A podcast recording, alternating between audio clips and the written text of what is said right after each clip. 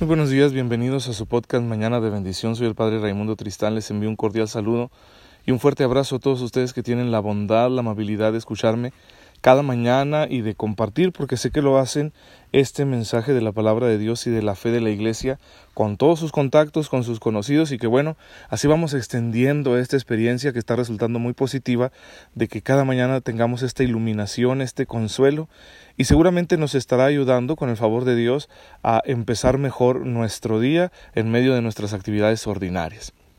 Eh, me encuentro en el rancho La Estancia, donde estamos viviendo los ejercicios espirituales con los muchachos del seminario que están estudiando su etapa teológica, que es la etapa final, y que tenemos la dicha que nos acompaña el padre Carlos Cantú, un sacerdote del Opus Dei de la ciudad de Monterrey, y que bueno, con su ayuda estaremos meditando para em, disponer nuestro espíritu y vivir este ciclo formativo que estamos empezando en el seminario de la mejor manera posible. Ustedes rueguen por nosotros, por los frutos de estos ejercicios espirituales y para que el Señor haga de todos los sacerdotes y los seminaristas que vivimos en el seminario gente muy santa, porque es lo que necesita el Señor, lo que necesita su iglesia, lo que necesita la humanidad y que está, no sé, saliendo difícil ser santo en, el contexto en el que vivimos hoy, en nuestra sociedad tan cómoda, tan consumista, que siempre está buscando el placer. Puede ser difícil, pero con la gracia de Dios todo es posible. Bueno, nosotros continuamos hablando del sacramento de la reconciliación y penitencia y hemos hablado de sus frutos. Hablamos de la paz, hablamos de la responsabilidad y vamos a hablar también hoy de la misericordia, porque el que ha sido alcanzado por la misericordia de Dios en este sacramento, que a mí me gusta llamarlo sacramento del santo perdón, tiene que ejercer la misericordia en su vida diaria. en el Evangelio el Señor Jesús nos hace llamadas muy fuertes a que entendamos esto. Recuerden ustedes aquel pasaje, aquella parábola que Jesús presentó a los que lo escuchaban, de un rey que llamó a cuentas a sus siervos uno de ellos le debía demasiado, una cantidad incontable.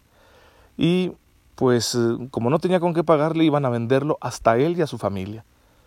Sin embargo, suplicó, pidió misericordia, pidió, pidió clemencia, piedad, y entonces fue perdonado, porque el rey se compadeció de él.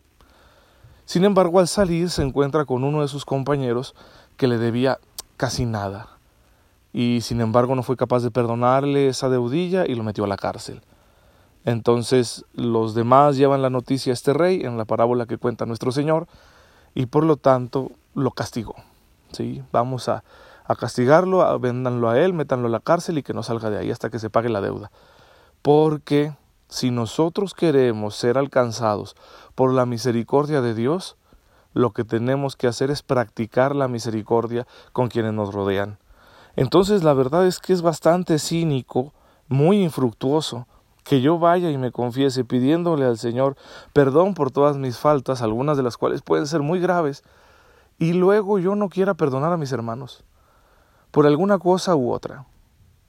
Si bien es cierto que todos podemos sufrir una humillación o una, una vejación, un abuso, vamos, tan fuerte, especialmente cuando estamos en, las primeras etapas de nuestro desarrollo.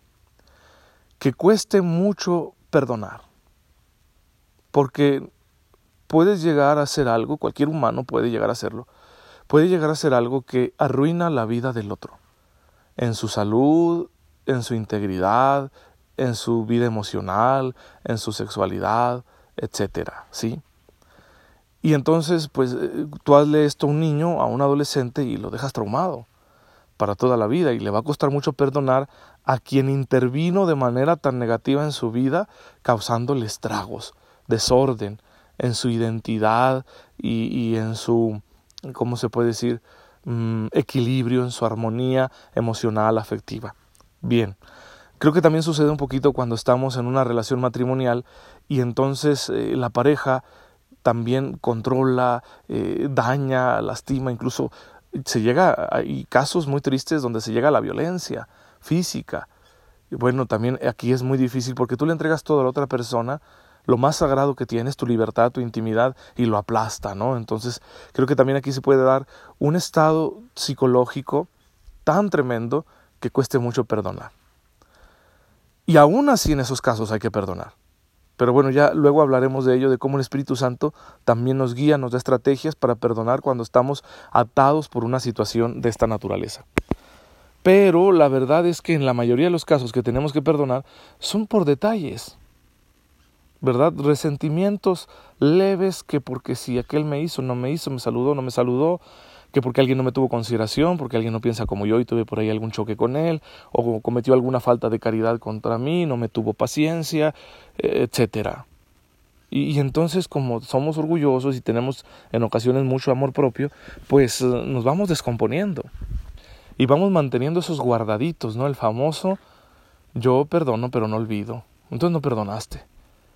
Y tampoco se trata, como ya lo he mencionado en otros episodios, de eh, pues un, un, una especie de perdón psicológico que puede ser muy útil, pero no es lo que estamos buscando como cristianos. Perdonar para dormir tranquilo, perdonar para yo estar en paz, perdonar para liberarme, qué bueno, ¿eh? Y qué bueno si tienes la, la capacidad de hacerlo. Pero a los ojos de Dios no es suficiente. Lo suficiente para Dios siempre será que liberemos por amor al otro de la culpa, porque se le ama, hasta donde se puede, pero se le ama, a la manera de Cristo. Si nosotros no practicamos esta misericordia, entonces, ¿con qué cara queremos que el Señor nos perdone? Y tú y yo podemos ir a confesarnos todos los días si queremos, y vamos a ser absueltos, y que no seamos capaces de absolver al otro de ese pequeño detalle. Que muchas veces esos detalles que nos han lastimado han sido accidentales, no estaban movidos por una intención de hacernos daño, sino que respondían pues al estrés, a la presión, a una cosa que no se observó a tiempo y entonces me causó algún perjuicio, ¿no? La otra persona sin quererlo. Pues cómo, cómo mantenerse juzgando al otro. No, habría que absolverlo con prontitud, porque después de todo yo también he sido perdonado. Esta conciencia debemos cultivarla y cuidarla todos los días. La gracia de un perdón que nos transforme y que nos vuelva misericordiosos de eso se trata también cuando yo me acerco al sacramento de la confesión. Soy absuelto para absolver. Soy alcanzado por la misericordia para practicar misericordia. Soy perdonado para perdonar. Y quien no lo viva de esta manera, entonces con qué cara dice esa parte del Padre nuestro, esa petición, perdona nuestras ofensas como nosotros perdonamos a quienes nos ofenden. Bien, hay que vivir el perdón. y no solo de manera pasiva, es decir, bueno, aquí estoy esperando que alguien me ofenda, me lastime, que alguien cometa alguna falta de caridad o alguna impaciencia conmigo y entonces ya eh, yo le voy a perdonar y ya estoy, estoy imitando a Cristo. No, es activo. Es decir, qué cosas buenas vas a hacer incluso por los que te caen mal, incluso por los que alguna vez se han portado mal contigo, incluso por quien te ha juzgado, quien en alguna ocasión te dejó solo, no te ayudó, te decepcionó, te lastimó, te humilló, etc. ¿Qué cosa buena vas a hacer por él? Porque debes amar a estas personas. Y si bien afectivamente es bastante difícil amarles, pero efectivamente podemos hacerlo. Con obras. Es cierto, en ocasiones no voy a encontrar gusto en estar con tal o cual persona. Dios no me pide eso. Lo que me pide el Señor es que sea capaz de amar con obras de tender la mano a aquel que se encuentra en una situación difícil, aunque él en el pasado me haya lastimado, de acercarme al otro en sus necesidades para auxiliarlo, aunque él no haya hecho lo mismo conmigo. Amar sin esperar nada a cambio. Esa es nuestra meta, es nuestro ideal. Sabemos que estamos lejos de él, pero la gracia de Dios nos impulsa. Entonces, si tú y yo nos estamos acercando todos los días a la gracia de Dios, pues debemos dejar que este impulso progrese y no bloquearlo con nuestro egoísmo, con nuestro amor propio, con nuestros pensamientos humanos, de decir, no, yo ya no me voy a portarme bien con nadie porque se han portado muy mal conmigo. Esa no es la lógica de Dios y no puedes ser un buen discípulo de Jesucristo si estás pensando de esa manera. Así que roguémosle al Señor todos los días que nos libere de ese egoísmo, que nos ayude a cultivar el amor por los demás, no tanto el amor propio. Y entonces, que cuando nosotros recibamos la gracia, la misericordia, en el sacramento de la reconciliación, como fruto obtengamos esta disposición de espíritu, este hábito sobrenatural de perdonar a los demás con generosidad y que también es una escuela de perdón. Entonces hay que empezar a practicarlo en las cosas pequeñas, en los detalles desagradables de cada día, en el roce, en la contrariedad que tenemos con los demás porque vivimos en sociedad, vivimos en una familia, la familia humana. Y si Dios lo permite, ojalá no, aunque Él sabe más que nosotros, pero si Dios permite alguna vez una humillación, una ofensa muy grave, entonces estaremos preparados para perdonar, porque ya nos entrenamos en la escuela del perdón, siendo misericordiosos en los pequeños detalles de la vida. Bien hermanos, pues aquí vamos a terminar nuestra reflexión. Voy a ser más breve el día de hoy porque aquí estamos en retiro y tenemos un horario que cumplir. Eh, Dios me los bendiga, nos vemos mañana si Dios lo permite. Espero que la señal sea suficiente para que se los pueda compartir a ustedes a través de los diferentes medios en los que estamos presentes, eh, Facebook, WhatsApp.